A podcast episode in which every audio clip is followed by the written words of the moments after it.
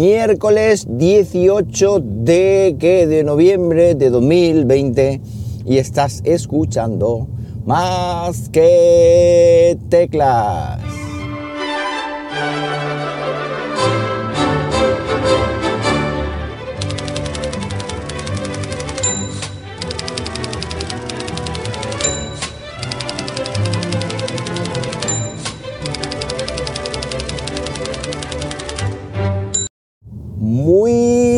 Días, las 7.07 de la mañana cuando estoy grabando esto.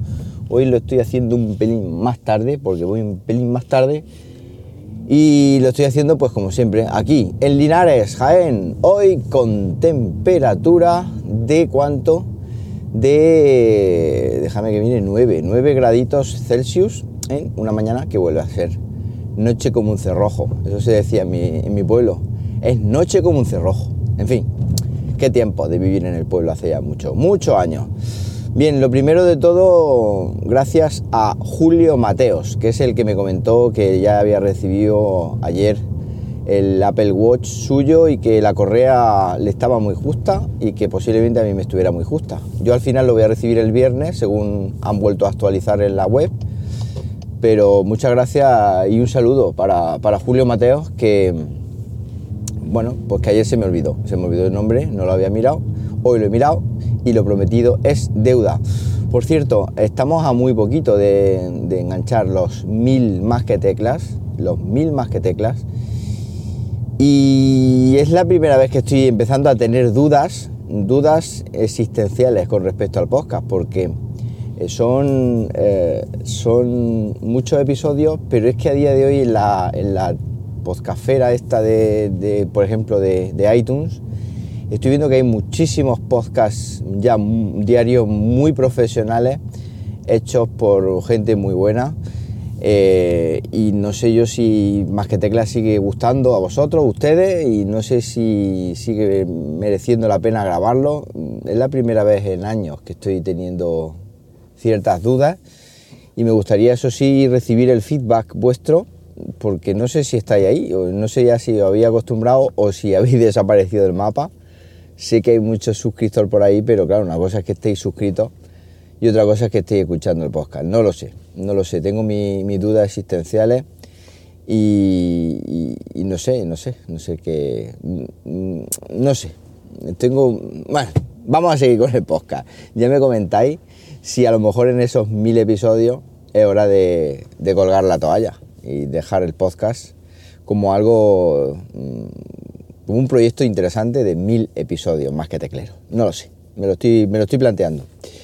Bien, mientras llega ese momento, que todavía no va a llegar, y por supuesto espero vuestro feedback, a ver qué tal, qué tal os parece, eh, os voy a comentar algunas noticias interesantes. Google Chrome saca, o sea, Google saca Chrome para, para Silicon. Esto es un movimiento brutal. Normalmente, cuando Apple eh, saca un dispositivo nuevo, saca un nuevo sistema operativo, etcétera, las aplicaciones de Google son las últimas en llegar, las últimas en aterrizar. Es decir, eh, Google se lo toma con calma le importa un pito, tal vez así demostrando que, ellos también son grandes.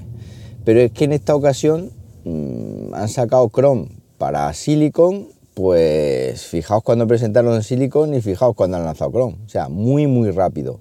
Y esto tal vez denote la importancia que tiene, que tiene este procesador o este chipset para, para Google o incluso para el mercado. Porque es que estoy viendo también, a colación de esto, estoy viendo test y benchmark de rendimiento de este microprocesador eh, por mucha gente y muchas pruebas diferentes, no solo una prueba de que prueban X cosas, y gana por goleada en muchos sitios. De hecho, en, no sé dónde he visto, en, en, Twitter creo que ha sido, no sé si podré poneros el tweet, una descompresión de un archivo eh, o de Xcode, de la herramienta de, de desarrollo para, para iOS, para, sea, para Mac, descomprimir el archivo zip y mientras en un Mac tarda, en un MacBook Pro, de, con procesador Intel tarda 13 minutos, en, en, el este, en el M1,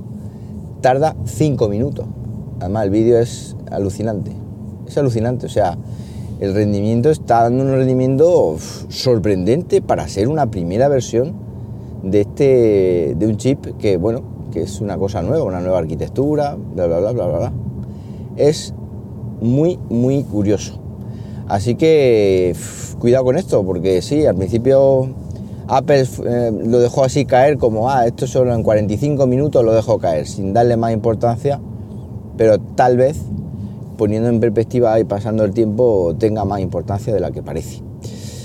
Con respecto al sistema operativo Big Sur, yo lo tengo instalado el Mac Mini, lo tengo instalado en el Mac Mini cuando me lanzó la versión release candidate, lo quité el perfil, no la llegué a actualizar, quité el perfil de desarrollador y me esperé a actualizar ya la versión final que está en la App, la Store de iOS, de Mac, joder con iOS, esta mañana.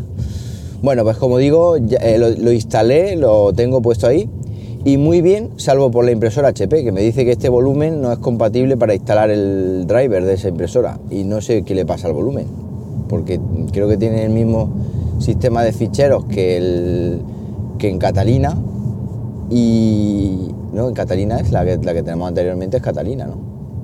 ya dudo, madre mía. Bueno, pues como digo, el mismo sistema de, mismo sistema de archivos que el volumen anterior y ahí sí me ha dejado y en el Mac Mini no me deja, no sé por qué y claro, mi gozo en un pozo de tener la impresora ahí instalada que está justo al lado del Mac Mini. De hecho tengo ahí se podría comportar como un servidor de como un servidor de impresión. No lo sé, no lo sé, no sé cómo arreglarlo porque yo pensaba que digo igual en la beta y al final funciona y no funciona. A ver si alguno de vosotros me puede aportar un rayo de luz de lo que está ocurriendo con este, con este volumen incompatible.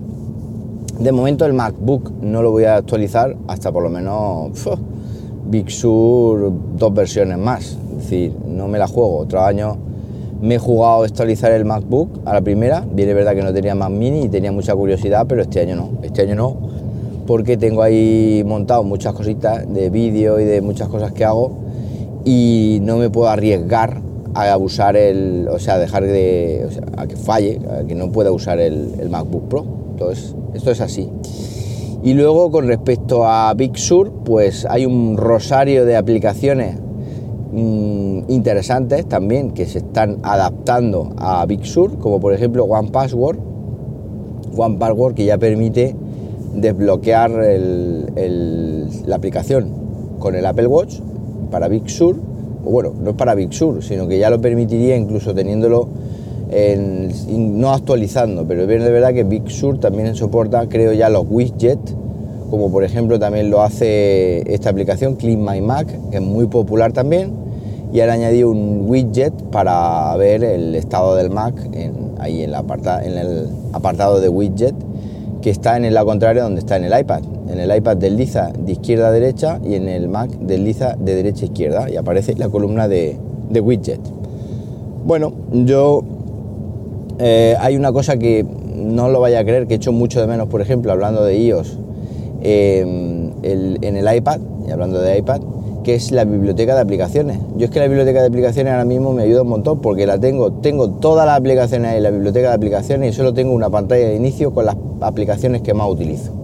Cuando quiero utilizar otra, otra que no utilizo habitualmente, me voy a la biblioteca de aplicaciones y cuando estoy un tiempo utilizando la biblioteca de aplicaciones ya me he acostumbrado, ya sé dónde están las, cositas y voy directo, directo al grano. Y eso me quita mucha. Me quita, me hace perder muy poco tiempo. Entonces, esto, la biblioteca de aplicaciones, lo he hecho mucho de menos en el iPad. No tanto como los widgets que estén flotando por ahí por la pantalla, que a mí eso me da un poco igual, pero creo que la biblioteca de aplicaciones sí que es una cosa útil, por lo menos para mí. Y ojalá en el iOS 15 pues eh, implementen, implementen esta funcionalidad. Ojalá, porque a mí me, me haría un hombre. Esto, yo en el iPad tengo todas las aplicaciones metidas en una carpeta y ahí he puesto biblioteca de aplicaciones, porque también me he dedicado a tener solamente una única pantalla, la pantalla principal, y no tener que estar haciendo swipe a ninguna pantalla secundaria que al final estaba más tiempo en otras pantallas que la principal, con lo cual algo fallaba. Bueno, pues, ah, y otra cosa, también betas nuevas de iOS, betas nuevas de iOS, iOS 14.3. Yo creo que nunca había saltado tan rápido de una 14.0 a una 14.3.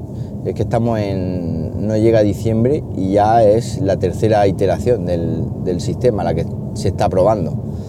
Así que bueno, esto es bueno porque eh, quiere decir que Apple se toma esto en serio y esto, como digo, para los consumidores está, está muy bien.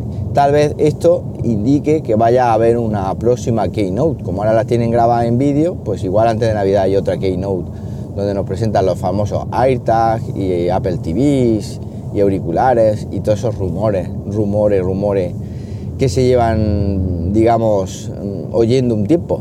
Ya veremos a ver lo que pasa. Yo ya de rumores tampoco le hago mucho, mucho caso. Bueno, pues esto es lo que tenía pensado contar hoy. Espero vuestro feedback en arroba ahora más que nunca, para ver qué pensáis de más que teclas, si ya es una cosa que está demasiado oxidado o por supuesto salir diciendo que no, por favor, y sois muchos los que estáis ahí, que entonces pues bueno, la cosa seguiríamos para adelante. Nada más, que paséis un buenísimo miércoles y como siempre os digo, nos hablamos pronto, ¿por qué no? Venga, un abrazo.